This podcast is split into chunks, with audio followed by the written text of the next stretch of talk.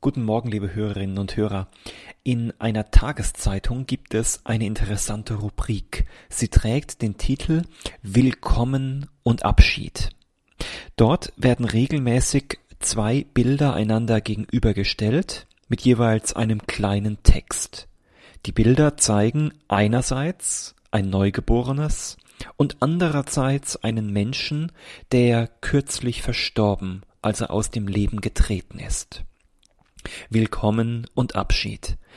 Ich tat mich lange schwer mit dieser kleinen Rubrik, denn so gegensätzlich klingen und sind doch die beiden Begleittexte, die dabei stehen. Da geht es auf der einen Seite um die Freude darüber, dass neues Leben entstanden ist und Menschen, also Eltern, Angehörige, Freunde, durch diesen neuen Menschen beschenkt werden. Da geht etwas los, bricht auf und auf der anderen Seite Wehmut und Trauer um einen lieben Menschen, den man loslassen musste, auf den man nun verzichten muss, weil der Tod ihn zumindest aus diesem irdischen Leben gerissen hat. Sehr unterschiedliche Emotionen auf engstem Raum in dieser Rubrik. Das ist manchmal kaum auszuhalten. Und nicht selten blätterte ich einfach weiter, weil ich ein wenig Angst hatte vor diesem Gefühlskarussell. Doch mit der Zeit wurde mir schließlich bewusst, gerade dieses Nebeneinander von Willkommen und Abschied prägt doch im Grunde unseren ganzen Lebenslauf, gehört sozusagen zu vielem, was wir tun dazu, ist der Ernstfall des Lebens. Dazu gehört, Abschied zu nehmen auf der einen Seite und anderes neu zu beginnen. Öfter als man im ersten Moment meint, ist man ja im Leben wirklich damit beschäftigt, Dinge ruhen zu lassen, abzugeben. Und zwar in ganz verschiedenen Bereichen. Da gibt es zum einen die großen Übergänge im Leben von der Schule in die Ausbildung, weiter ins Berufsleben und schließlich in den Ruhestand.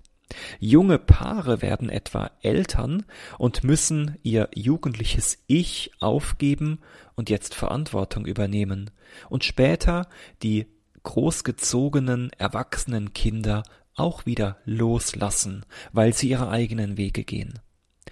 In der Arbeitswelt gehören Um und Aufbrüche heute alle paar Jahre dazu. Man bleibt nicht mehr 30, 40 Jahre an einem festen Arbeitsplatz. Und schließlich im ganz persönlichen Bereich, in den zwischenmenschlichen Beziehungen gehören Auf- und Abbrüche auch dazu. Menschen befreunden sich, teilen eine bestimmte Strecke auf dem gemeinsamen Lebensweg und verlieren sich dann wieder aus den Augen. Willkommen und Abschied. Beides gehört zum Leben. Und für mich auch immer wieder die Angst vor dem Abschied nehmen müssen weil Abschiede entsprechende Gefühle auslösen.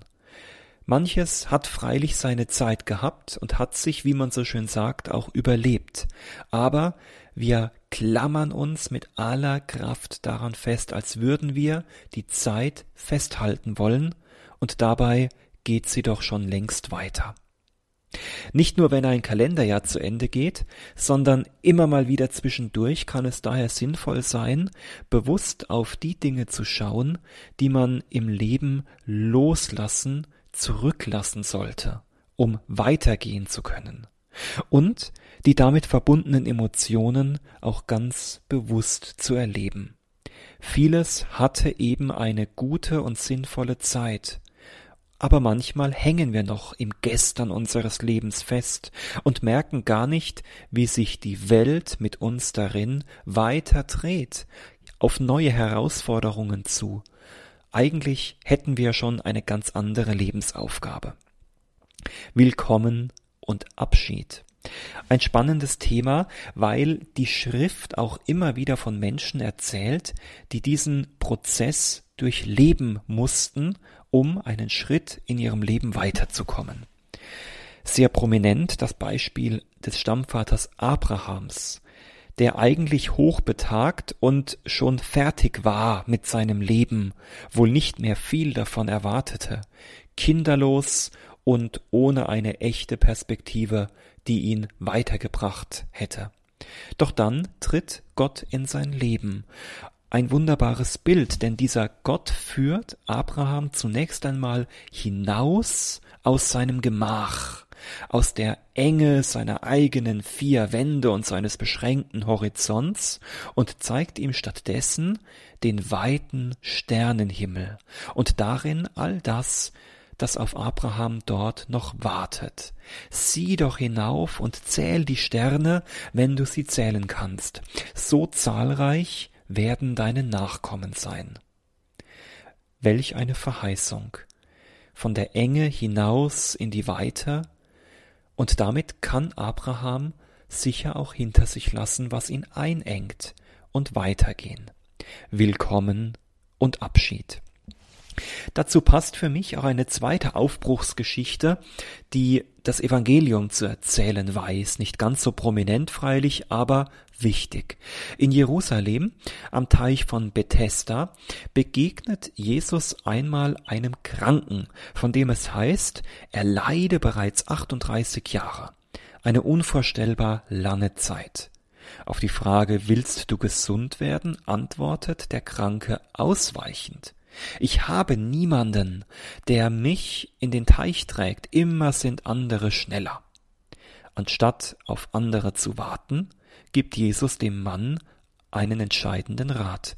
Steh du auf, nimm du deine Tragbare und geh du los. Also nimm dein Leben in die Hand, anstatt immer zu warten, dass andere den ersten Schritt tun da können wirklich Jahre und Jahrzehnte vergehen, wie wir aus eigener Erfahrung wissen. Ich stelle mir bei diesem Kranken die Euphorie und das Glück vor, wenn er merkt, in mir steckt Kraft und durch diese Kraft liegt vor mir noch ein ganzer Lebensweg, an den ich gar nicht geglaubt habe. Abraham und der Geheilte am Teich von Bethesda. Zwei Beispiele, die uns zeigen, manchmal muss man Altes zurücklassen bewusst zurücklassen und neue Chancen in den Blick nehmen durch die Kraft des Glaubens. Ich wünsche Ihnen in der vor Ihnen liegenden Zeit beides. Willkommen und Abschied. Den Mut, Dinge gut abzuschließen und hinter sich zu lassen und mit Gottes Segen den Blick in den weit geöffneten Sternenhimmel zu wagen, mit der Kraft aus dem Glauben ihr Leben anzupacken und in die Hand zu nehmen, weiterzugehen. Dazu segne und stärke sie auf ihrem Weg in der kommenden Zeit der dreieine Gott, der Vater und der Sohn und der Heilige Geist. Amen.